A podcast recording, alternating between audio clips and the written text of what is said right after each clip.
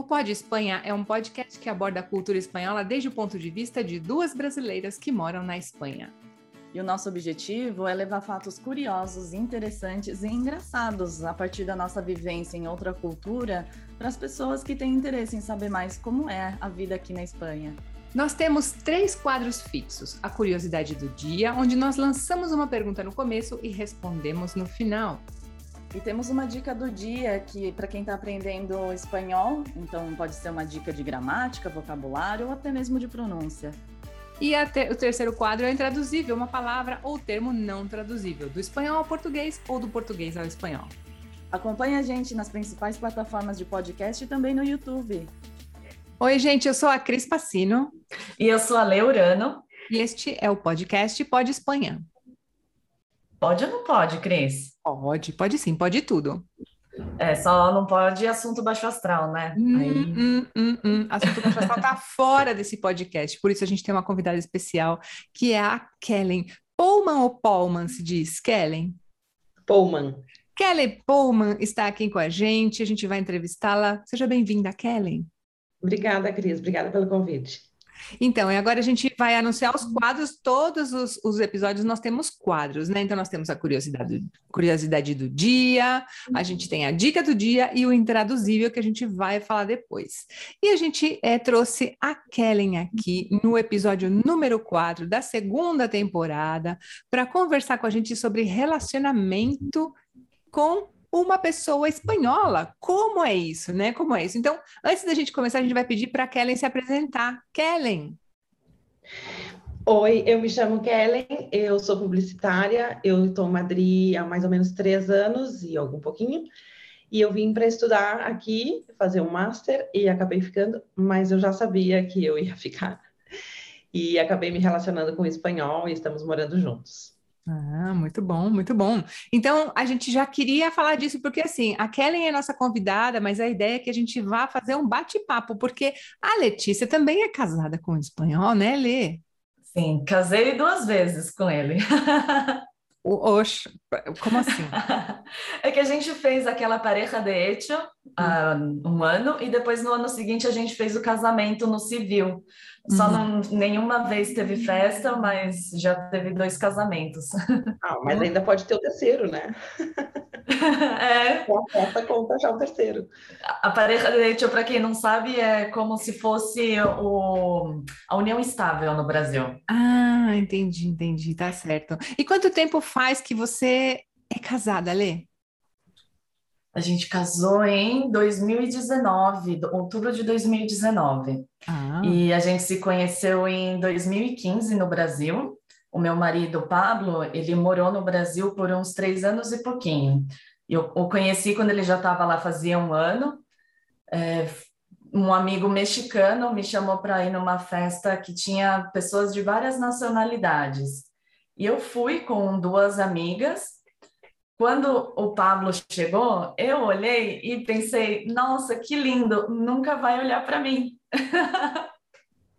Só que ele não desgrudava, ele ficava só falando comigo e ficava tentando me ensinar a dançar salsa e não estava tocando salsa na festa, estava tocando ou outra coisa, ou não estava tocando nada e ele me tentando ensinar a dançar e eu morrendo de vergonha. É, Aí a gente, né, assim, ficou a festa inteira assim, só conversando e tirando foto e dando risada. Ele não pediu meu WhatsApp, nem Instagram, nem nada. É, eles iam para uma balada depois e eu tive que ir embora. Aí fui embora, isso foi numa sexta, eu acho. No domingo, eu mandei uma mensagem para esse meu amigo mexicano. Eu falei: O Pablo tem namorada? Aí ele falou: Acho que não. Por quê? Aí eu falei: Ah, é que eu gostei dele. Ah, tá, então deixa eu. Aí ele mandou mensagem para o Pablo, nisso ele já me adicionou no Facebook e a gente conversou um pouco.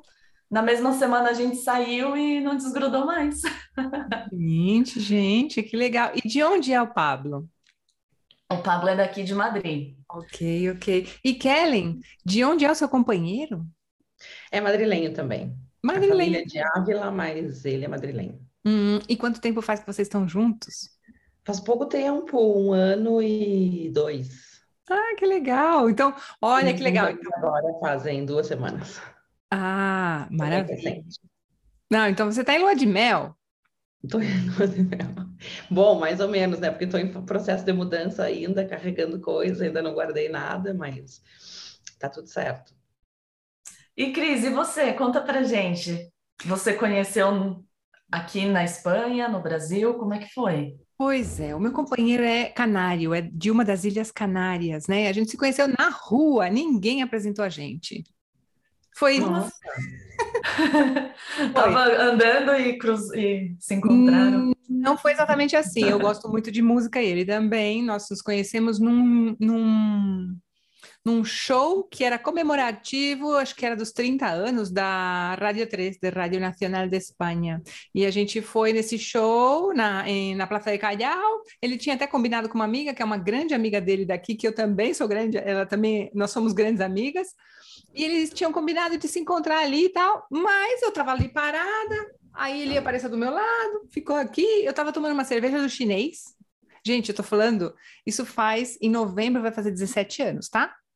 Então foi logo que você chegou aqui. Foi alguns meses depois de eu chegar aqui. Não foi logo, assim, logo, mas ah. sim, sim, sim, foi uhum. alguns meses depois de eu chegar aqui. Então a gente se conheceu. Ah, ah tá bom, ah, me funifar para mim, tá tudo bem. E aí a gente foi tomar uma cerveja, depois a gente trocou telefone. Eles dois estavam procurando casa para morar. Eu falei, bom, como eu fui com a cara deles, eu não conheço ninguém aqui. Eu também estava procurando casa para morar.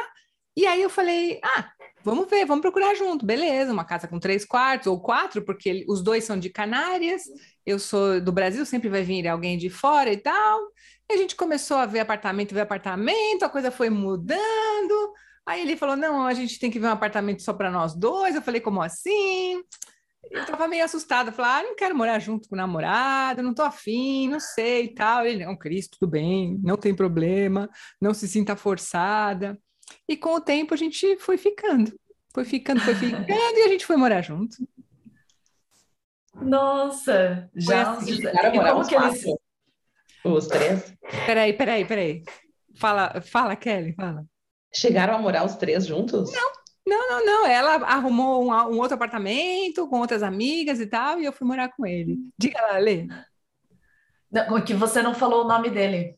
O nome dele é Jaime. Ah, é verdade, vocês falaram o nome dele, tá? Ok. A Kellen falou o nome do seu companheiro? Não. Não, o meu é Davi. Davi, sim, né? É que assim, é meu companheiro, na verdade, mas é o Jaime, o Jaime. Então tá, uhum. então, é, assim, o que, que vocês acham assim que é o ingrediente principal quando você está se relacionando com, no nosso caso, espanhol?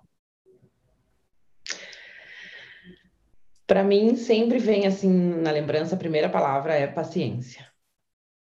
Paciência para aceitar que somos diferentes, sim. É, ao mesmo tempo, somos iguais, porque eu não vejo tanta diferença assim entre Brasil e Espanha. Se uhum. fosse outro país europeu, eu acho que seria pior. Mas então, seria para mim paciência. Paciência, equilíbrio, Sim, eu acho que compreensão também. No meu caso, eu penso em ter paciência, em tentar entender e compreender como é a outra pessoa, né? E você, Letícia? É que desde o começo da minha relação com com Pablo, eu sempre fiquei ponderando se a característica, alguma atitude era algo pessoal, particular dele ou se era relacionado à cultura. Então, eu sempre ponderava isso, e eu vou contar uma coisa curiosa para vocês. Eu, eu falo isso para ser engraçado, tá? Não foi para porque eu queria namorar um espanhol. Quando eu conheci, depois de algumas semanas e que eu comecei a gostar dele, eu procurei no Google How to Date a Spanish Guy. E eu uhum. vi uma, uma, acho que era uma britânica, ela fez um blog e ela colocou uma lista de algumas coisas, né? E depois, quando eu, conforme eu fui conhecendo o Pablo, eu vi que realmente essa lista fazia sentido. Então, por exemplo, é, não ficar mandando mensagem, é, marcar encontro de última hora. Então, no Brasil, existe um protocolo oculto que é: se o cara te chama para sair numa sexta ou num sábado, é que ele não arrumou outra coisa melhor. Uau! Os, né? E nos, os espanhóis, eles fazem isso de quer sair agora, daqui uma hora a gente se vê no metrô? E não é por mal, é porque eles são assim, né? Então tinha isso, tinha de não são muito ligados em redes sociais, são muito ligados à família, não são ciumentos. Então, essa lista, no fim, me ajudou a realmente, a, por exemplo, no começo da, do nosso relacionamento, o Pablo trabalhava muito.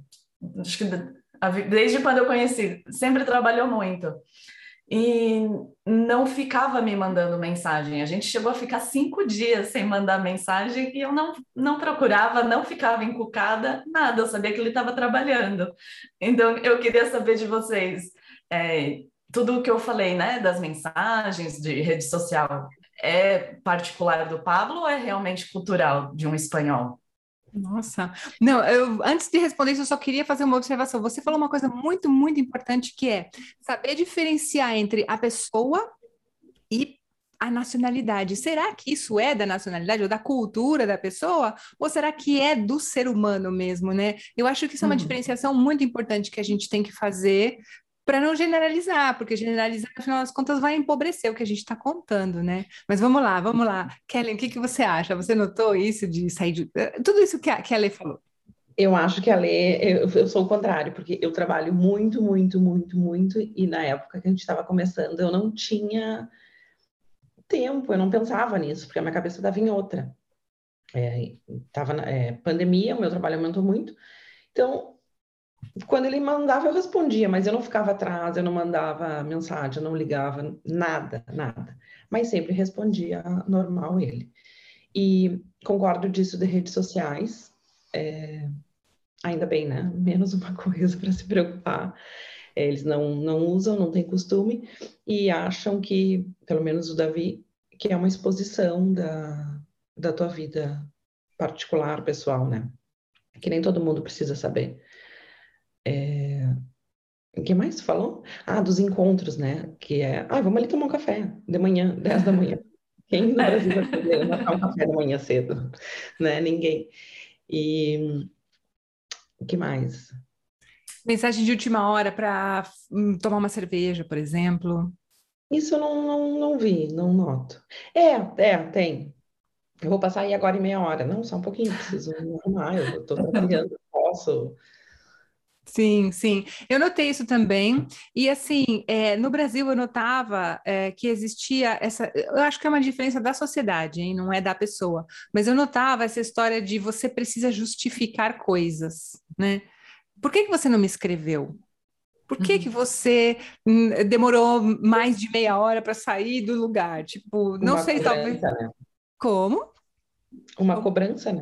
Uma cobrança, não sei se também a relação que eu vivi lá também é diferente. E essa história de mensagens por WhatsApp, hum, aqui em casa também, a gente tem, manda muito poucas mensagens, e o fato de, por exemplo, de eu falar o meu companheiro e não ficar falando porque o Jaime, porque o Jaime, porque o Jaime, é uma forma também de preservar a identidade dele, porque ele não gosta, ele não é uma pessoa pública como eu. Eu tô na rede social, eu tô aqui, olha, eu tô no vídeo falando com vocês. É. Ele não quer, simplesmente ele não quer. E o que eu faço? Eu respeito, né? Ah, ele não quer, mas com certeza ele quer. Não, não é assim. É respeito, ele não quer. Então, beleza, então tudo bem. Então, isso também é uma coisa que eu noto de diferença do comportamento é, entre casais, sabe? Na uhum. Espanha e no Brasil. Porque tem gente que dá uma forçadinha, né? Ah, tudo bem. É, no Brasil, se você não postar foto de casal, a pessoa dá, dá uma DR.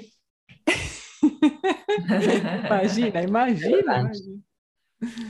Porque aqui o ciúmes é muito pequeno, né? Eu acho quase inexistente. Para mim, não sinto nada. Não é? É outro mundo, gente, é outro mundo. O que, que você nota, Lê, essa história de ciúmes aqui? Olha, eu vou contar para vocês que a minha mãe ficou chocada, tá? Mas ah, meu ex-namorado veio para fazer uma Eurotour, uma Eurotrip, e ele veio para Madrid e eu passei o dia inteiro com ele. A gente foi para Toledo passear e depois a gente foi jantar, né? Eu, ele e, e o Pablo e normal. E a minha mãe ficou horrorizada. Ela assim, meu Deus, como assim? Você saiu e o Pablo não ficou bravo? Eu falei, ué, mas não tem nada demais. Ou de, de, quando vem meus amigos para cá, eu saio, se ele está trabalhando, não tem problema. Ou de sair com amigos, né? Isso também eu acho muito interessante. Tipo, é, ele não se importa se você sair com as suas amigas e ele não for junto? Né? Bem entre aspas essa pergunta. Sim, e mesmo quando eu vou para o Brasil, no, eu já fui várias vezes sem ele, e chegava lá e alguém me perguntava, uai, mas e o Pablo deixou? Ué, claro, mas eu nem perguntei se podia. É, é, se nota isso. Eu não entendi isso, Cris. Como tu pensa que é? é imagina, é, se eu saio, só eu, imagina, nós três combinamos de sair, né? Nós temos uhum. é, nossos, nosso relacionamento e tal, mas vamos sair só nós três. A gente no Brasil fala que não, é só mulher, é só Luluzinha, é o clube da Luluzinha, tá? A gente sai. É, aqui não tem nem essa conotação de falar é só mulher. É, a gente fala soloticas, mas num, num, num tom que legal. A gente vai falar, a gente pode, é, sei lá, falar de coisas que são muito femininas, mas não com a conotação de será que o meu marido permite ou não permite? Porque tem essa coisa implícita de mas você vai sair só com mulher? Você vai aprontar, com certeza. Você vai sair para galinha? Né? Nossa, não, de jeito nenhum. Então. De jeito nenhum. É, é uma, uma questão de confiança, né? E eu sinto liberdade para fazer, nossa, o que eu quiser, muito mais que no Brasil, que eu tinha que avisar as coisas, né? Exato, exato. É isso que a gente está dizendo, que a gente não precisa avisar. É. A gente avisa porque a gente quer, a gente comunica porque a gente quer diferente a relação, né? É, mas mesmo ele também sai com os amigos dele, volta tarde. E, e eu já saí uma vez com eles, e é assim, um assunto que para mim não tem interesse. Então não faz sentido eu ficar saindo. E aí tudo bem, volta tarde, não tem problema. Sim, você sabe que ontem eu estava conversando com uma amiga, a gente estava conversando justo sobre isso também. Ela é brasileira e casada com um madrilenho. E ela estava me dizendo que às vezes é aquela história de que ele sai e ela fica na tentação de perguntar onde você vai. Mas aí ela pensa, eu estou na Espanha. Ah, deixa para lá, não quero nem saber onde ele vai, né? é, é, engraçado. E muitas vezes o, o meu companheiro está saindo, eu, ele fala, tchau, Cris. Eu, tchau, até mais. Aí depois ele volta e conta: olha, eu fui ah. em tal lugar, não sei o quê, fui fazer não sei o quê, encontrei com não sei quem. E principalmente na época da pandemia, porque a gente ficou muito tempo junto, né? Então é uhum. é importante ter esse espaço de falar: eu não tenho a obrigação de dizer para o outro tudo, né? Ou eu vou uhum. sair, eu vou na padaria comprar pão, preciso falar, ó, oh, tô indo na padaria comprar pão. Não, não, não é necessário, né? Ah, eu preciso saber, porque se, dependendo de onde está indo, ah, traz mais alguma coisa. É, óbvio, óbvio, claro. tá certo. É, bom, Cris, eu não sei se está na tua pauta aí a gente falar de comida, porque para mim é um assunto que pega muito. Vamos lá, vamos lá? Qual é a ideia? Hum? Conta pra gente o que, que você pensou. Eu, eu apresentei alguns restaurantes, bares e, e comidas brasileiras. E ele se apaixonou e ele só quer comer isso. o que exatamente? Ah, pão de queijo, guaraná, uh, tapioca. Nossa, ele não achou o guaraná doce? Não, ele ama, ama, ama, ama, adora aquela, aquele, aquele docinho de amendoim, é, paçoquinha. Nossa, paçoca é um problema aqui nessa casa. Eu não vejo a paçoca. Eu compro e ele come tudo. É, ele adora. E é, agora que a gente está, né, é, morando junto, a comida. Ele estava acostumado com uma comida em casa, né, um estilo bem espanhol, e eu cozinho o que eu sei, comida brasileira. É, uma questão é o arroz, que eu acho muito engraçado, que ele não come arroz branco de jeito nenhum, porque diz que é comida de hospital. Uhum. Ah, mesmo se colocar cebola, alho. Não, não, é comida de hospital. E eu, na nossa cultura, né, o arroz, feijão, tem, carne tem que ter todos os dias. Carne é a mesma coisa, né? Não, mas não precisa ter carne todos os dias. Então, Olha, tem, tem detalhezinhos muito pequenos que eu acho que a gente vai se adaptando os dois, né? Inserindo coisinhas brasileiras, inserindo cozinhas, é, coisas espanholas, e para ficar o gosto de todo mundo. Mas eu acho muito estranho o arroz, porque para mim é muito natural. Para nós, né? Todos os brasileiros. Imagina, eu vejo eles comendo carne sem nenhum acompanhamento. É, agora, ah, e tem a farofa também, que ele adorou. É, que que e também tem? a questão do primeiro prato, segundo prato, que a gente não tinha muito isso no Brasil, uhum. e o acompanhamento de pão, né?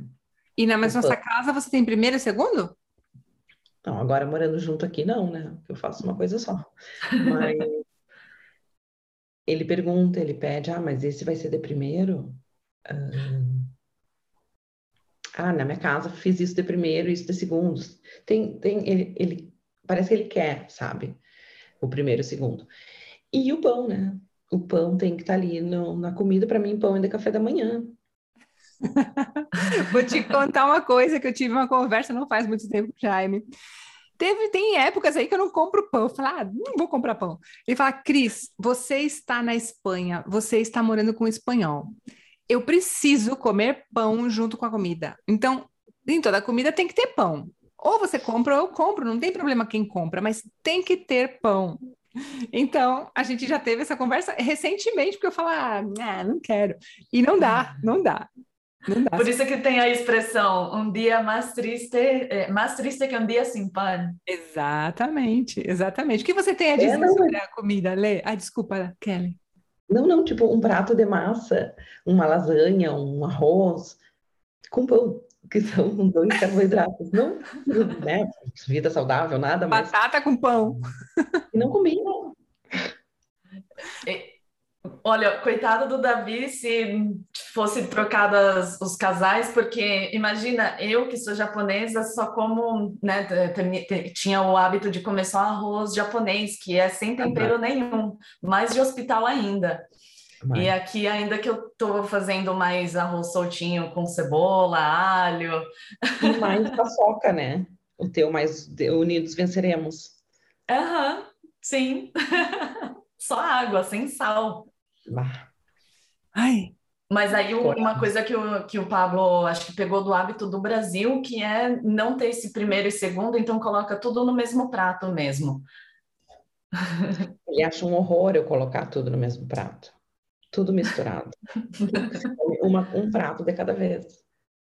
Ah. É, é. Primeiro a carne, depois a verdura, depois a salada, sabe? Por partes. E eu quero colocar tudo no prato só. Que sentido tem aquele arroz e feijão sem a carne misturada, gente? Não, que não tem sentido. Pois aqui em casa, com relação ao arroz, ainda bem, o Jaime adora arroz, adora. Ó, tá até babando. Até, você até comprou a panela elétrica, né, Cris? Exatamente, eu comprei uma arroceira, uma panela de arroz para fazer o arroz, tipo, como a gente estava trabalhando na época da pandemia, eu adoro arroz, ele também. Então a gente fazia o arroz, deixa o arroz lá fazendo enquanto a gente está aqui trabalhando. Depois, ó, daqui a meia hora o arroz está pronto. Beleza, desliga a panela. A gente já pegou o ponto de fazer um arroz bonitinho, soltinho, saboroso. Mas Olha. tirando isso, é, eu ainda não me acostumo com. Eu coloco a faca na mesa, ele não precisa da faca, ele pega o pão para empurrar a comida. Não me acostumo, não consigo. Mas não é ele, é espanhol isso, isso é espanhol. Aqui também. Ele funciona para empurrar a comida. Sim, para empurrar, exatamente, exatamente. Você empurra com ele pan. Exatamente. Então, eu hum, não sei, acho que eu não quero mais. Mas eu acho gracioso. Eu acho natural. Eu acho uma é, coisa natural. Exato. Sabe? Do mesmo jeito que a gente vai, sei lá, você vai no restaurante etíope e você come com a mão. Eu acho natural empurrar com, a comida, com o pão, mas eu não vou me acostumar, não quero, não quero me acostumar, não. Sei lá.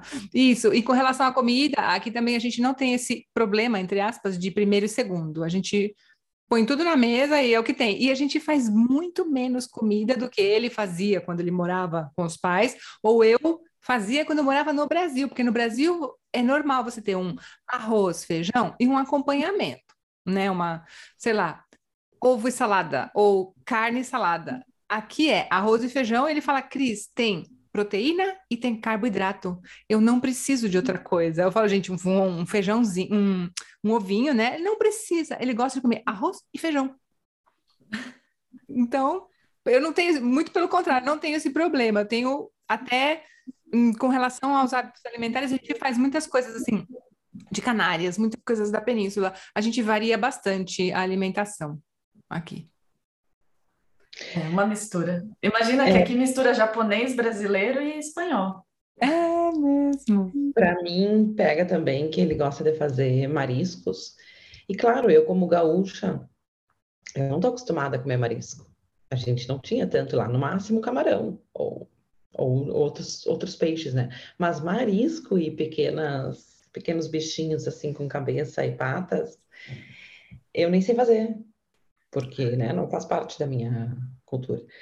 Então eu fico assim, como se come isso? Que tem que tirar a cabeça, come com a cabeça, chupa a cabeça, que tem, tem que chupar a cabeça, né? A gamba roja. E, e aí eu tenho que acostumar, nossa, hoje o almoço vai ter um bicho vivo que se mexe. Ah, por exemplo, navarras, você quando você come, compra las navarras, não sei se vocês conhecem o que são? Sim, ótimo, adoro. Você conhece? Tô conhecendo, né, pouco a pouco. Conheço, mas eu não gostei não. Então, as navarras você compra, ela pode até estar tá congelada, mas ela tá viva quando você coloca na água ou quando você põe na geladeira, o certo é você colocar de um jeito que ela fique em pé, como se fosse palitinhos assim, deixa na água para escorrer areia, para você não comer navarras com areia. Então ela começa a se mexer, ela começa a sair. Aí você coloca ela na, na frigideira. Aí, gente, eu coloco a tampa por cima e depois falo, hum, isso aqui vai estar uma delícia. Pra eu sei. Também. Os vegetarianos vão me matar. E o que, que é a comida canária, Cris? Olha, tem muito, muito peixe. Imagina, um dia eu vi o cardápio de peixes, eu falei, gente, vocês estão inventando, esses nomes nem existem, esses peixes, sabe, esses nomes. Bom, a gente teve um pequeno problema técnico aqui com o Zoom, mas é, as comidas canárias, elas são basicamente é, você é, pensa em muitos tipos de peixe, tanto que quando eu fui para as Canárias eu vi um cardápio, eu falei, não é possível que existe tanta variedade de peixe, não é possível. E sim, é possível. Uns peixes que você nunca ouviu falar na vida, e te, tem muito é, peixe lá, então a gente come bastante peixe em casa, muito, a gente quase não come carne, porque a gente não, não é assim super fã, mentira, porque a gente come de um jeito que é processada, que é embutidos, a gente come ramon, assim, tipo, três vezes por semana a gente come ramon, mas assim, fazer um bifão, assim, não é costume aqui em casa, mas peixe sempre tem.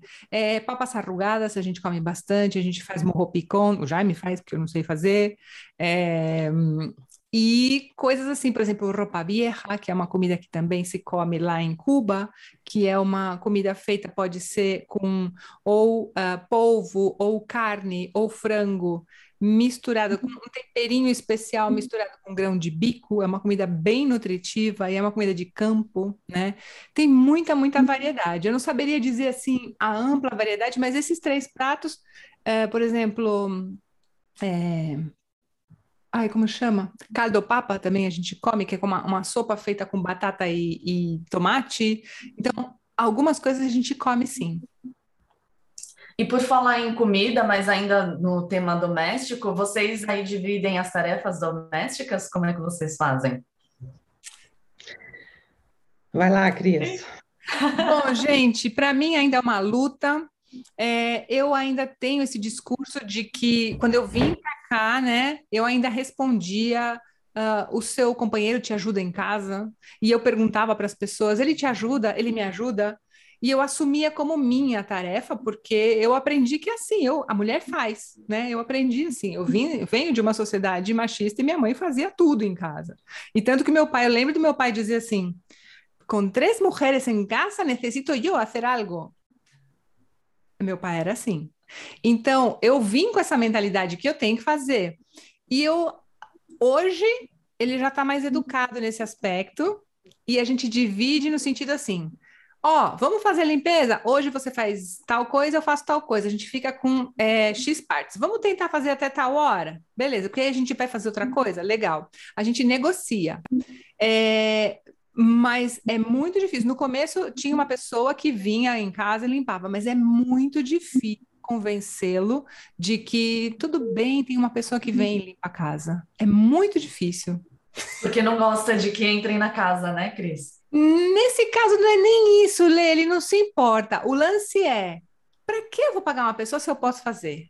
Ah. Mas é assim: para que, que eu vou ficar limpando a casa se eu posso fazer outra coisa? Eu, a outra pessoa pode estar trabalhando e eu estou trabalhando e ela pode trabalhar também. Eu acho que é justo que eu não tenha, tenha que fazer, porque eu tenho que fazer. Sei lá. Então é uma luta que eu tenho aqui nessa casa. Tirando isso, eu aprendi a cozinhar com ele. Então ele ele cozinha muito bem. Então. Eu também aprendi a cozinhar com o Pablo, porque eu não tinha noção nenhuma, então eu sempre cozinhava no mais forte, não, não cozinhava com cebola, porque eu não sabia cortar cebola, e aí ele me ensinou, e me ensina algumas técnicas, né? Eu sou meio, é, assim, tapada de, de assunto doméstico, então eu não sei passar roupa. E aí, dependendo de onde a gente vai, se tem que ir mais arrumadinho, ele passa a minha roupa. ah, que legal. É, mas assim, dividir, não assim, ah, você faz tal coisa, eu faço outra coisa. O que dá, cada um faz, Uhum. né? Então, é, é, como eu trabalho, começo a trabalhar às três horas da tarde, eu faço o almoço e a janta, é, quando eu estou trabalhando, falo qual é a mi- minha hor- horário de pausa, o Pablo faz alguma coisa para a gente comer, ou eu já deixo feito do almoço bastante para não ter que cozinhar à noite. É, e assim, a gente, agora que a gente está morando num lugar maior, vai ter mais coisas para limpar, mais tarefa doméstica. Mas antes, é, lembra, né, Cris? Era uma casa de 20 metros quadrados. Então a- aqui a gente vai dividir realmente. E como que é aí, Kellen? Então, eu tenho pouca experiência para falar, né? Porque são 15 dias. Mas a Ah, princípio a gente está indo meio que junto, mais eu do que ele. E, e pelo contrário da Cris, ele faz questão de chamar uma pessoa. Ai, que bom. Eu acho justo, eh, a cada X dias, né? Para me poupar também, já que eu trabalho tanto, e para fazer um, tra- um trabalho mais pesado. É, Ele, ele queria mais, mas eu disse que não, porque, né, se eu posso fazer, por que que eu vou pagar? Mas assim, tá indo bem. é, acho que as o lixo me, me incomoda muito. Então ele junta o lixo sempre, ele de- desce com o lixo. É, eu cozinho mais, mas ele também cozinha. é, e a limpeza, sim, é comigo. E roupa, né? Porque ele trabalha de terno e camisa, então isso aí a gente vai ter que negociar ainda. Acho que vai ter que ir para lavanderia, porque, né, passar camisa, várias camisas por dia, gravata, essas coisas assim, não estou tão acostumada. É, é um trampo, é um trampo. É, não, e é difícil, né, manter bonito assim, bem. Acho que uma lavanderia fazer, faria um serviço melhor que eu. Sim, e é mais prático e tá todo mundo feliz, né? Tá certo, tá certo. Sabe que essa história da roupa, a gente não tem problemas em casa porque no começo era tipo, olha, eu vou dobrar sua roupa, tá, não sei o quê, deixava a roupa em cima de um lugar lá para ele pegar e guardar. Exato. Por que você não também. guarda? Tá bom, eu vou guardar. A primeira vez que eu guardei, ele falou: Onde é que tá a minha camisa? Não sei o. Eu falei: Nunca mais eu vou guardar sua roupa, porque eu não Aham. quero ser essa pessoa que você pergunta onde está a blusa tal. Não. Ele não entendeu nada, mas ele deu risada e tá tudo bem. A partir daí, a gente lava a roupa tudo junto, a gente estende, depois quem puder recolhe a roupa, beleza? Eu cuido da minha roupa, ele cuida da roupa dele. E eu passo algumas peças, mas eu não passo roupa não, gente. Me livrei disso na minha vida. Tipo, essa camisa eu passo, né? Eu passei. Tem algumas peças que eu passo, mas É, são exceções, porque ainda mais agora que a gente está mais em casa e trabalha em casa, é, tu não precisa estar com roupa passada, né? bom, No verão, se tá de camiseta em casa, não, não precisa estar impecável. sim, sim, Então eu passo exceções também. sim. eu procuro comprar, comprar roupa que não amassa Ai, ou, ou que já tá amassadinha, né? Que já é o efeito da roupa também. É um truque. Tá certo, tá certo. Você sabe uma coisa que me chocou no começo? Era a forma de falar no imperativo. Eu não aceitava. Eu falava, gente, ele está brigando comigo. Eu fiquei um Como ano. Hã? Em português ou em espanhol? Porque o Jaime fala português também. Agora ele fala português, mas não, em espanhol.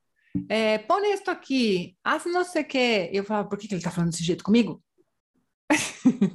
Para mim não, acho- era, não é um imperativo, é às vezes o tom, às vezes assim, é, parece que tá brigando e é, é pelo ritmo, ou, é, ou com- comigo, ou falando com outras pessoas, eu acho que tá brigando. Aí depois eu pergunto, o que que aconteceu? Nada. Ué, então por que que tava falando assim? É, é, tem uma palavra que para mim dói muito, que é anda. Anda, dá-me la botella. Como assim anda? Anda para mim é uma coisa muito grossa, né? Vai, vai, pega, né? E, e para ele é tão natural. Eu disse, ai, não fala anda, porque não gosto. Mas Kellen é para te buscar, né? Anda, anda, dá esto. Mas eu acho que depende da pessoa, Kellen, porque eu também não gosto que me digam anda. Andar, não sei o quê. Parece que eu tenho que fazer aquilo rápido agora, é tipo, anda. Vai, é, mas também, por outro lado, é, é o hábito da pessoa. Mas se você não gosta, a melhor forma é falar, não gosto, tal. Por exemplo, existe uma expressão em espanhol que é, vou falar palavrão, a tomar por culo. Em português, se você traduz, é um insulto. Uhum. É um insulto e é ofensivo. Você não manda alguém tomar naquele lugar assim. E no começo ele falava não sei o que, não sei o que, e falava a expressão em português. Eu falava, cuidado, cuidado, que não é a mesma coisa você falar em português que falar em espanhol, não é a mesma coisa. E ele não entendia, até ele começar a perceber que realmente a conotação é outra. Uma, a mesma coisa anda, ou, por exemplo, quando alguém diz passa, né? Parece que tá falando, ah, é. passa cachorro. cachorro. Não, é uma forma tipo, passa, tá deixando você passar. Quer dizer, pode passar, mas é um aspecto cultural até a gente se acostumar, né? É engraçado isso, né, de o espanhol e o português serem tão parecidos e aí pode causar é, essa tem a facilidade da comunicação, mas também tem esses hum, essas armadilhas de ter um equívoco, né, na hora de entender o que a pessoa está falando. Eu lembro de uma coisa que era quando eu pedi alguma coisa para o Pablo e ele falava ah, já vou. E não caía. Aí eu falei, mas você falou já, né? E não, o já é mais para depois. Eu, eu, eu entendi que agora é o boi. Esse é o que tá indo já. Sim, é assim? já boi é um dia eu vou, né? O boi é que eu tô indo. É. é bem isso mesmo, ó, até descobrir isso, ler. Então, porque eu ficava esperando, falou, é, falou, já, já vou, é isso aqui não era. Era e vocês daqui... falam, falam as duas línguas em casa? Aqui ou aí? É, vocês duas.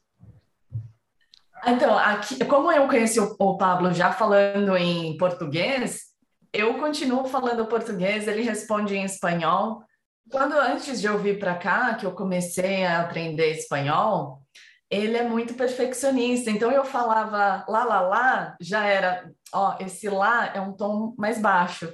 E assim, corrigindo tudo. E aí eu fiquei com um pouco de preguiça de falar em, espanhol com ele, porque ele queria é, que eu já falasse igual ele. Não me permitia é, errar. E isso eu falei com ele, né, de que é, eu tinha que errar para poder aprender. E se eu tinha a sensação de que tudo que eu estava falando ele estava observando para pegar um erro meu, ia ficar complicado, eu não ia conseguir falar naturalmente, né? E aí eu até, eu, até hoje não falo muito com ele espanhol, ele responde em espanhol e eu falo em português, a menos que tenha amigos ou família que não falam português. Olha que legal. Aqui em casa a gente fala indistintamente os dois idiomas e muitas vezes a gente pergunta em um idioma e o outro responde em outro. E a gente não percebe, às vezes alguém comenta, mas o que, que vocês estão falando? Porque alguém que seja bilíngue também percebe isso. É, o Jaime, eu sempre pedi para ele me corrigir no começo, ele corrigia, mas assim, super na boa, eu também corrijo ele super na boa. E ele usa uns tempos assim, quando nós formos. Eu falo, nossa, de onde você tirou esse português? Ele fala, sei lá, de ouvir, não sei né? Porque eu, como eu sendo professora, eu, quando nós formos, ou quando a gente for, então ele usa direitinho. Agora, tem uma coisa muito legal, que de vez em quando ele se confunde com os sons. Então, por exemplo, é, ele confunde sincero com cinzeiro. Uhum. Então, às vezes, ele pega o cinzeiro e começa a brincar com a palavra sincero, porque ele sabe que é diferente, mas ele não diferencia, ele fala sincero.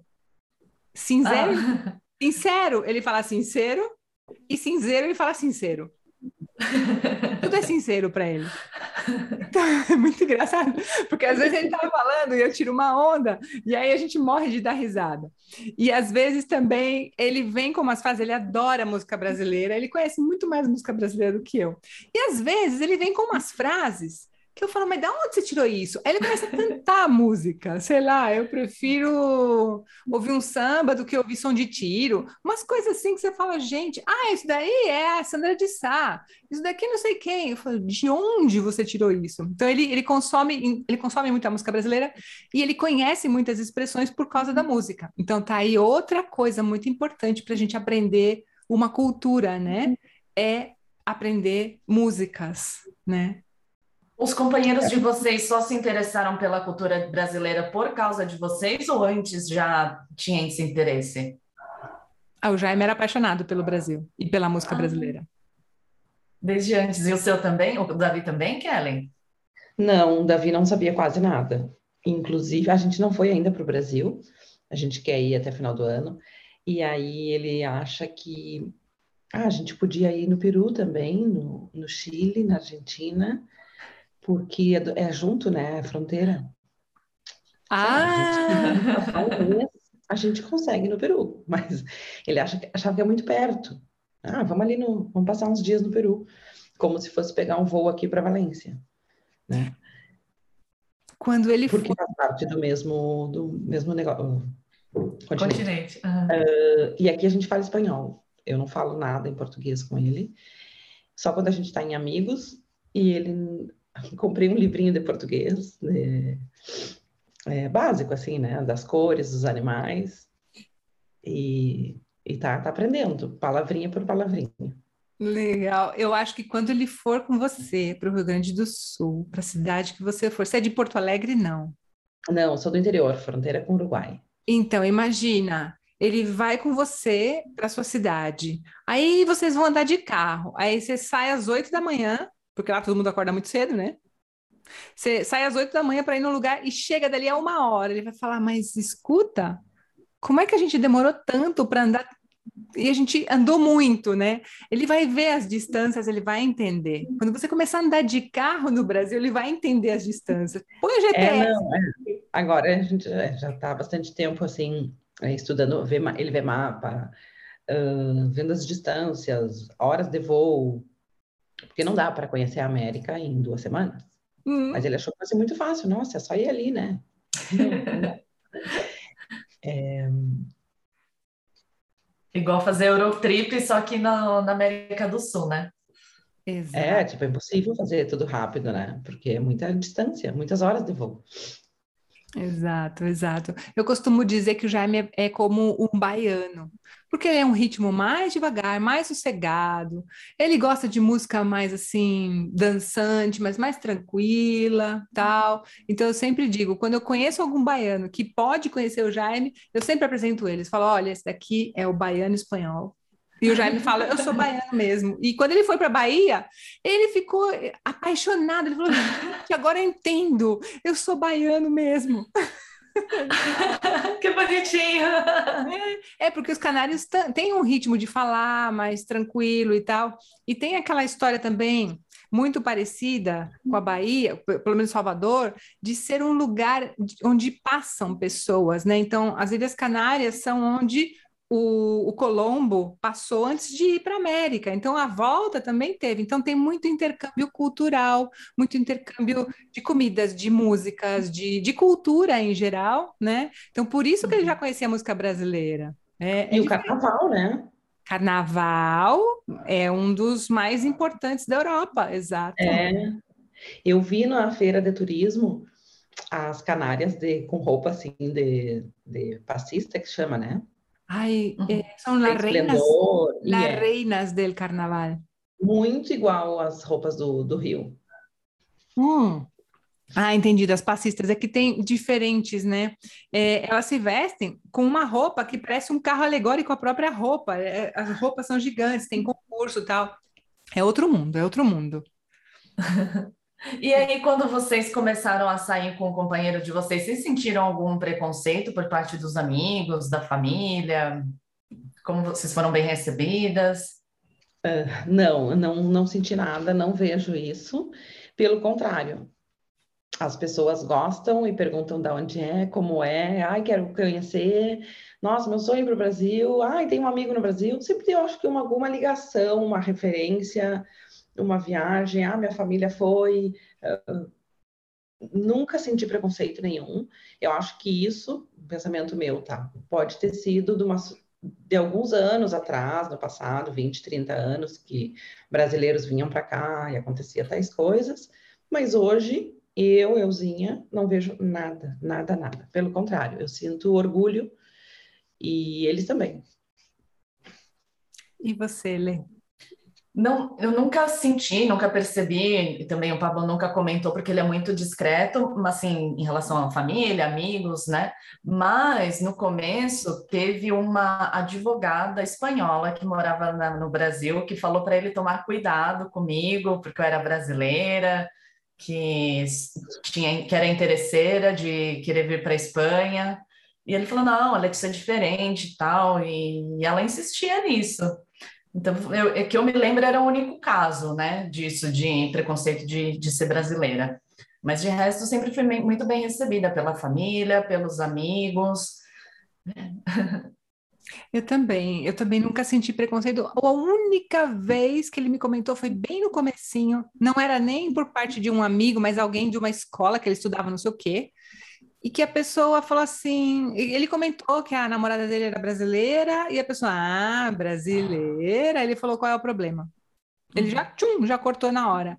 E só, tanto que a minha cunhada é, ela adora futebol, adora o Real Madrid, e a primeira coisa que ela falou comigo foi: você está na cidade onde o Roberto Carlos joga. Eu sou fã do Roberto Carlos. Ela é louca pelo jogador de futebol, Roberto Carlos.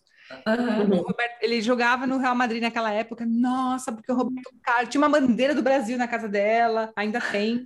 Então eu falava, nossa, mas peraí, onde é que eu tô chegando? Onde é que eu tô chegando? Então a, a, o recebimento foi tranquilo, foi normal. Eu sou mais uma. Hum.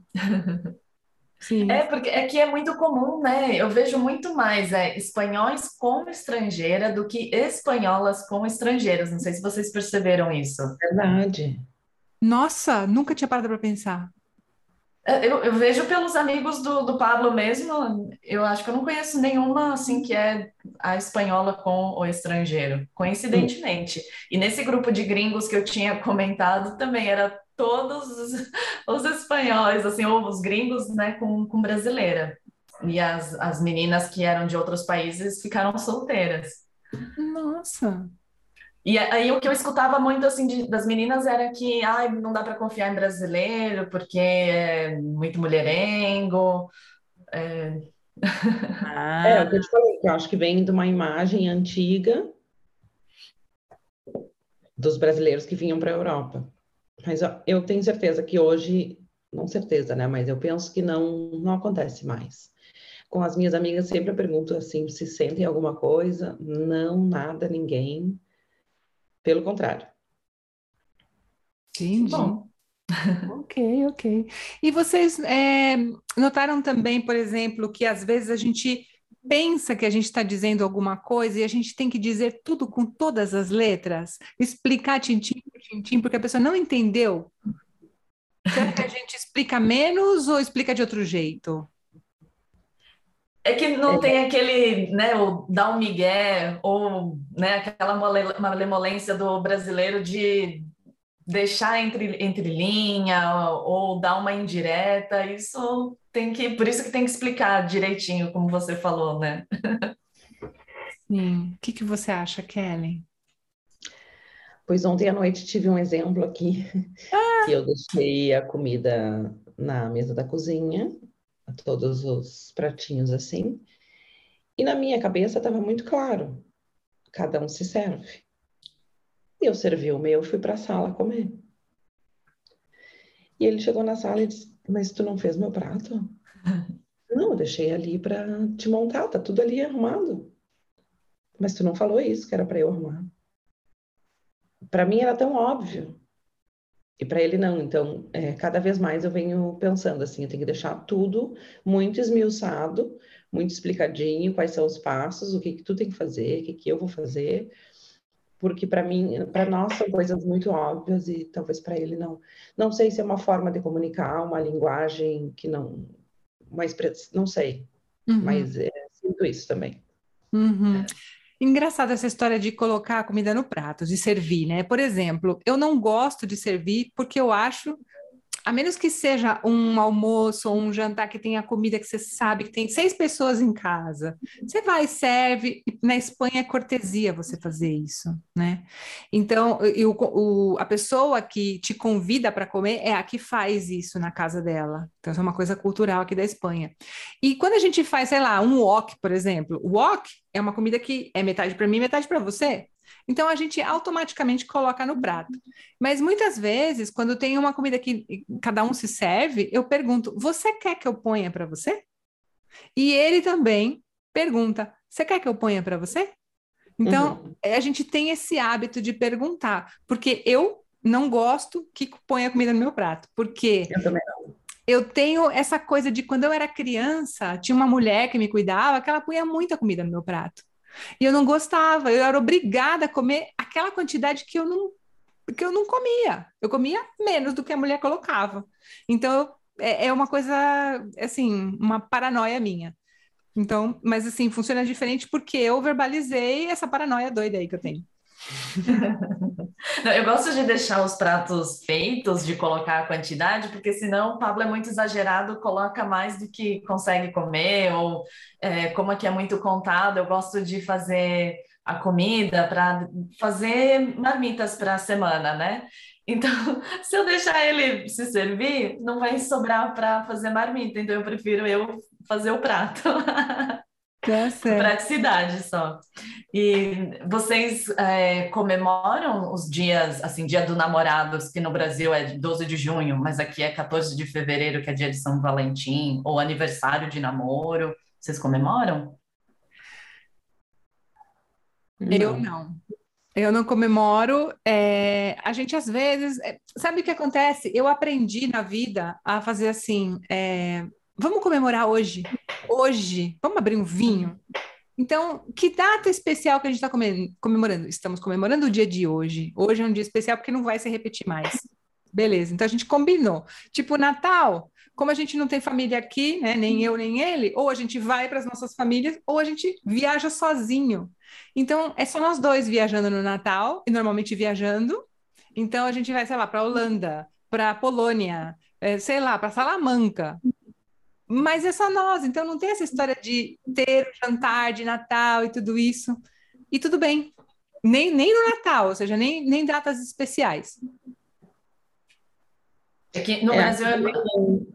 Eu acho, acho que não sei se eles não pensam, não, não é importante para eles isso, né? uhum. né? Porque para nós era muito importante no Brasil.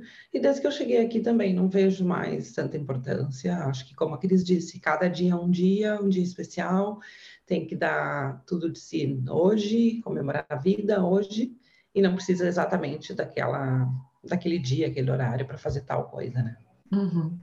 No Brasil é muito comum, né? Dia dos namorados, dia 12 de junho, eu que trabalho com reservas de hotéis, uma semana antes já não tem mais quartos disponíveis.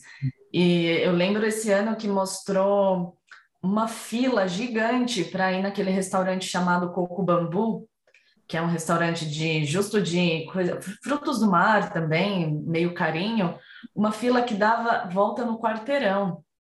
Eu acho que aqui isso é inimaginável, né? E a gente também não tem esse, essas comemorações, até para não ficar gastando muito dinheiro, mas o que aconteceu foi que no Brasil a gente tinha muito costume de ficar indo em restaurante e sabe, mas, assim, mas era exagerado. Até que eu falei para o Pablo, eu falei, olha, eu não posso ficar gastando tanto dinheiro assim, então vamos deixar para ir em restaurante quando for para comemorar alguma coisa, mesmo que seja depois, sabe, mas para ter uma desculpa e não para ficar indo com tanta frequência. Foi por isso. Legal. Mas aniversário. Oi. Pode, pode falar. Não, mas aniversário assim de casamento, de namoro, nada, porque a gente nem lembra quando, quando foi, ou é, que dia que a gente está hoje, sabe? ah, pois aqui em casa temos um problema, porque eu tenho uma data na cabeça e ele tem outra data na cabeça. Então tem um problema aqui. Então a gente. Pois é, pois é. Sim. E não tem como comprovar quem está certo, Cris? tem, mas ele não quer aceitar. Ah. tem uma testemunha. É, então, eu tenho uma foto com a data do dia que a gente ficou junto, mas tudo bem. Ele acha que foi um mês depois, deixa ele, tá tudo bem. Gente, isso não é um problema na minha vida, não é um problema. No outubro, novembro, tudo bem. Tá bom, né? Tá tudo bem. Por falar nisso, em fotos e, e tal, é, comemorações, quando a gente fez o nosso primeiro casamento, que foi essa união estável, a polícia veio em casa para conferir se a gente era casado, se a gente tinha relacionamento mesmo ou se era de fachada. E eles perguntaram se tinha fotos em casa. E eu falei que não, que só tinha um quadro que eu tinha ganhado de uma amiga, que tinha um, um, um mapa do Brasil, um mapa da Espanha, com um coração ligando os dois mapas. Aí eles pediram fotos, e aí eu mostrei fotos do Instagram, que tinha desde 2015. Aí eles viram, né? Tinha fotos, e, e isso foi o que ajudou a comprovar que a gente realmente estava junto, porque ele não estava em casa e não tinha fotos. Então as redes sociais ajudaram. Nossa, imagina. A polícia aceita o Instagram, então. Oi? A polícia aceita o Instagram. Aceitou, porque o Instagram você não consegue mudar a data. É, não é. E até porque tinha aparência também, né? Cabelo curto, cabelo longo, é, mais gordo, mais magro. Não tem como disfarçar. Hum. Olha que interessante. Isso é mais jovem, né? É verdade. O tempo passou, você vê que é uma foto antiga, que é de um ano atrás mesmo. Muito legal, muito legal. Ok. E sabe uma coisa também é, que eu percebi? Que aqui eles não dão Quer dizer, vamos lá, eles não dão os abraços que a gente dá quando a gente encontra os amigos e as amigas. Vocês notam isso também? Eles dão, não sei, é diferente o cumprimento. O que, que vocês acham? Sério, eu achei justo que eles são mais calorosos e dão uns tapões assim na, nas costas forte, é, pelo menos que eu vejo, assim, de abraçar ou até mesmo de dar beijinho entre é, homens, eu, eu, já vi. No Brasil, jamais, né? Cumprimentar com um beijinho. É fantástico, não é? Que eles se beijem, eu acho o máximo. já percebeu, Kelly? O caloroso, o abraço caloroso, o cumprimento caloroso, não, nunca notei. Mas o que eu vejo é que quando a gente está com amigos espanhóis, eles levantam da mesa, ah, tá, vamos embora, vamos embora, já pagaram a conta, e ficam, e ficam, e ficam naquela conversa ali em pé. eu levantei, apaguei a conta, levantei, tchau, tchau, e, e vou embora. E eles ficam ali, tipo, às vezes, meia hora de papo. Ou vão, levantam, vão para a porta do carro e ficam ali de papo. A conversa não acaba nunca. E isso não foi um, dois, três casos é sempre com todo mundo. Eles vão enrolando até o final, que não dá mesmo, que tu tem que ir embora. Isso, uhum. isso, são, isso são, isso é estudado, é, é, um estudo sociológico mesmo. O espanhol demora para se despedir. E tanto quando no telefone, pessoal, pessoalmente é horrível se despedir, porque você nunca se despede. No telefone, ah, então tá bom, ah, vale, ah, não sei o quê. Isso é que fica. Tchau, hein? repetindo a conversa, já tá repetindo as mesmas coisas. Ah, então tá, a gente se vê tal dia. Não, mas então tá. Gente, já falou uma vez só. É verdade, eu não lembrava disso. E fala andando pela casa. Como? Não, não, sei se acontece aí, tá vendo? É uma coisa que eu não sei se é cultural ou se é, é pessoal, de falar andando, não consegue falar sentado no telefone. Ah, ah, acho que é pessoal. É pessoal? É porque eu já vi alguns, alguns espanhóis assim em outros lugares fazendo isso, então. O Jaime fala andando, o Jaime não consegue falar sentado. Ele não sabe falar sentado. Me dá uma agonia, antes que era casa pequena, me dava mais agonia, porque ficava passando na minha frente. Claro. Agora tem mais espaço. É, o, o Pablo fala alto quando ele está no telefone? Fala, é por isso que a gente tem que trabalhar separado. Porque eu também, eu acho que eu falo alto e com o fone, né? Não escuto o retorno da minha voz. Sim, o Jaime também fala super alto, ele tá falando por telefone, eu falo, mas você tá falando com quem? Você tá falando comigo? Você tá falando com alguém que está lá fora? Aí ele morre de dar risada, porque é assim mesmo. É, ele grita, né? Muito bem. Agora a pergunta que não quer calar. Beijo no primeiro Ah. encontro? Não beijo no primeiro encontro? Ah, então, eu tive alguns casinhos aqui com espanhóis antes do Davi que não beijaram no primeiro encontro. Eu, eu acho que, não sei, depende. Alguns sim, outros não. Mas o Davi foi, teve beijo no primeiro encontro, sim. Sim, tem. É, eu, eu, na verdade, é porque não considero, então, o dia que a gente se conheceu na festa como o primeiro encontro, né? Depois, quando a gente saiu, que teve o date, sim, teve. Ah, pois eu não, gente. A gente demorou um século para ter esse primeiro beijo. Eu falava, esse rapaz está me enrolando, não é possível, não é possível. E teve também uma coisa no primeiro encontro que me chamou muito atenção, que para mim era diferente lá no Sul, é que ele pediu para dividir a conta no primeiro encontro. Vamos lá, isso é um assunto bem polêmico, eu acho, né? Cada um pensa de uma forma e tal. Eu acho, por educação, o primeiro, o homem paga, o resto, a partir daí, a, a ver qual- como vai fazer, se vai dividir, paga um, paga outro, paga um, paga amanhã, enfim. Mas o primeiro, por uma cortesia, por uma educação, acho que tem que ter uma, uma, uma assim, uma, uma regalia, sabe? Uhum. Mas aí ele pediu, e até hoje é assim, com tudo. A gente divide tudo. Mas isso ficou marcado, assim, porque não estava acostumada. E uma conta super pequena que foi no primeiro dia. Uhum. Se fosse uma conta cara, daí, né, tá, tudo bem. Mas não, foi irrisório. Eu acho que isso é cultural, então. E você, Cris? Nisso de dividir tudo?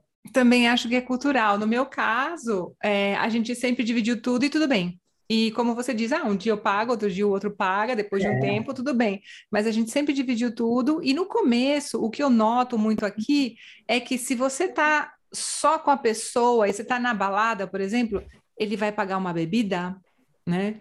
É, uma bebida, alguém que tá te paquerando sempre vai pagar para você. Uma bebida, uma cerveja ou um, uma copa, não sei. Mas para mim nunca, nunca foi um motivo assim de problema. Eu, me parece Não, não, não é um problema. Ah, entendi. Não, é, mas é o que vo- você acha legal, você gosta como uma coisa de cortesia. Para mim não é nem tipo, ah, tá, estamos dividindo a conta, ponto. Me parece justo, me parece muito justo, assim, sabe? Tipo, eu pago o que eu consumi, você paga o que você consumiu, ou a gente divide na metade. Tudo bem. Porque quando eu cheguei, imagina, eu não tomo bebidas destiladas, eu tomo cerveja e vinho. Ponto. Então, eu saía com o pessoal que bebia é, copas. Então, não dava para a gente dividir a conta, né? Então era esquisito, mas falando do, com- do companheiro, falando do Jaime, ele também bebe cerveja, então tá tudo bem. Eu vou contar uma coisa inusitada para vocês, que na verdade no nosso primeiro encontro eu paguei a conta, mas não porque eu- ele me pediu nem nada, foi porque eu fui para o banheiro, chegou a conta, paguei. E, e aí isso, é, tanto que é uma coisa que o, o Pablo comenta que deixou ele impressionado a ponto de, ah, ela é diferente. Mas eu não fiz com nenhuma intenção, foi só porque Eu chegou a conta e... bonito, eu acho legal, eu acho de atitude a mulher pagar. Uhum. Hum. Eu sei, para mim acho que não tem nenhuma simbologia, não. Simplesmente é engraçado, né? Acho que é, é cultural mesmo. É cultural. Curioso, curioso. Vamos finalizando o, o- episódio. Para finalizar, é, vocês têm alguma pergunta? Querem fazer algum comentário?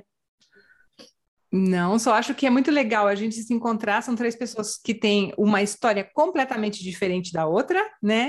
Que são tempos muito diferentes de relacionamento, e a gente só tem a agregar aqui para entre nós mesmos e entre para as pessoas que estão ouvindo a gente, né? E agora a gente. agora a gente já conhece eles, mas eles não nos conhecem.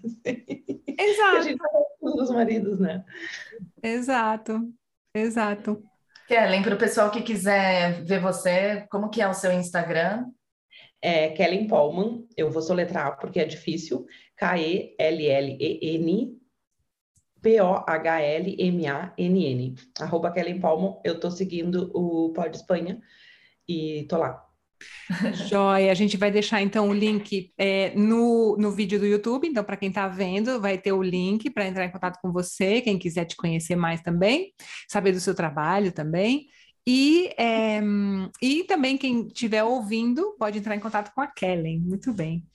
Lê, vamos para os quadros.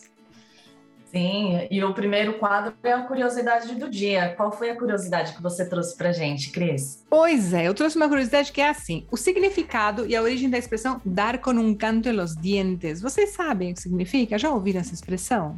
Não. Não. Um canto é uma pedra. Então, dar com um canto em los dientes é bater com a pedra no dente. Ou seja, o que acontece com o dente? Quebra. Quebra. Pois é. Mas e dar com um canto nos dientes significa que você fica contente. Por exemplo, hoje eu não vou cozinhar. Então, hoje não vou a cocinar, dou com um canto nos dientes que vão trazer a comida. Fenomenal. Eu estou feliz. Mas como é que você quebra o dente e fica feliz? Como é que essa situação, como é que, como é, que é isso, né?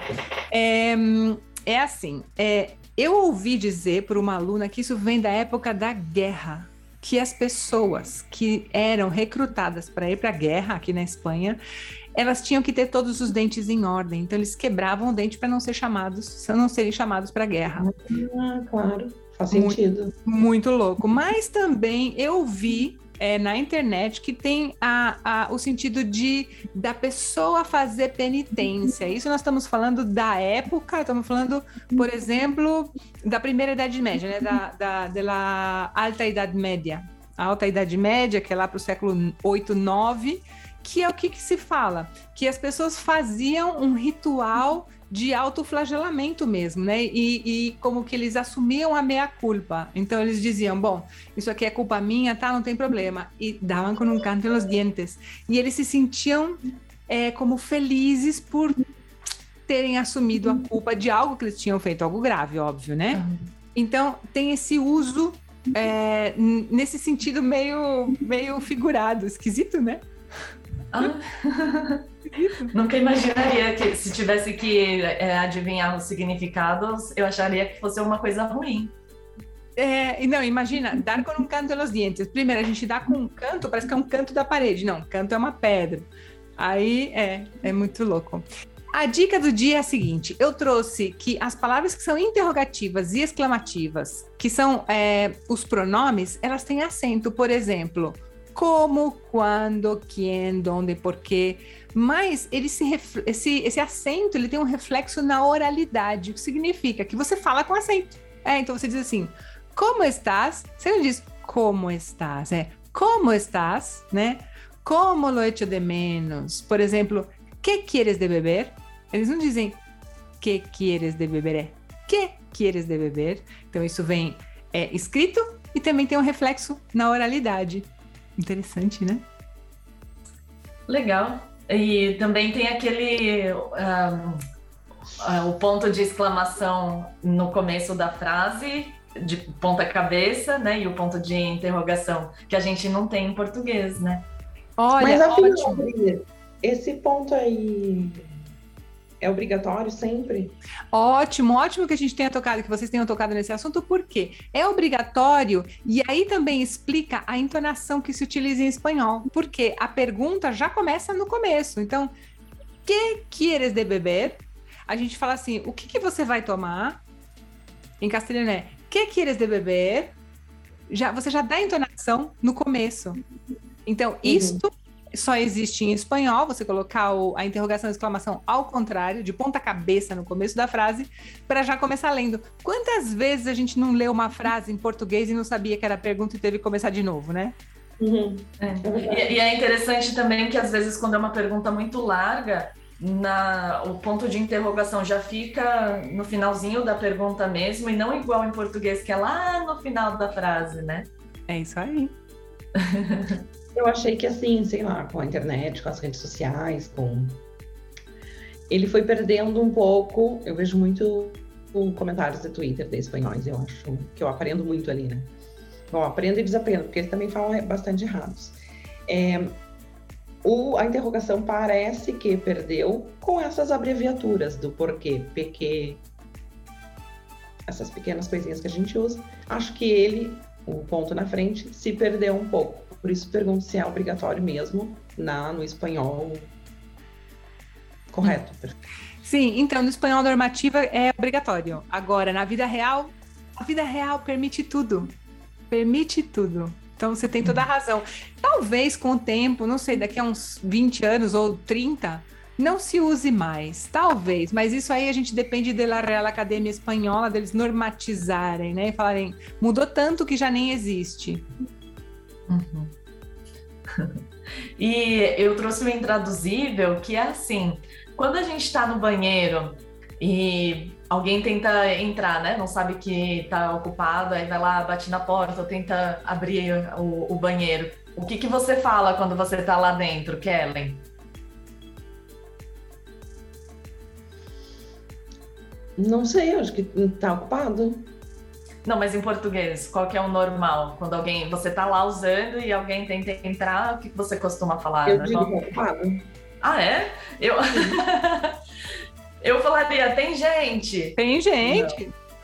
Ah, ou lá no sul não fala assim?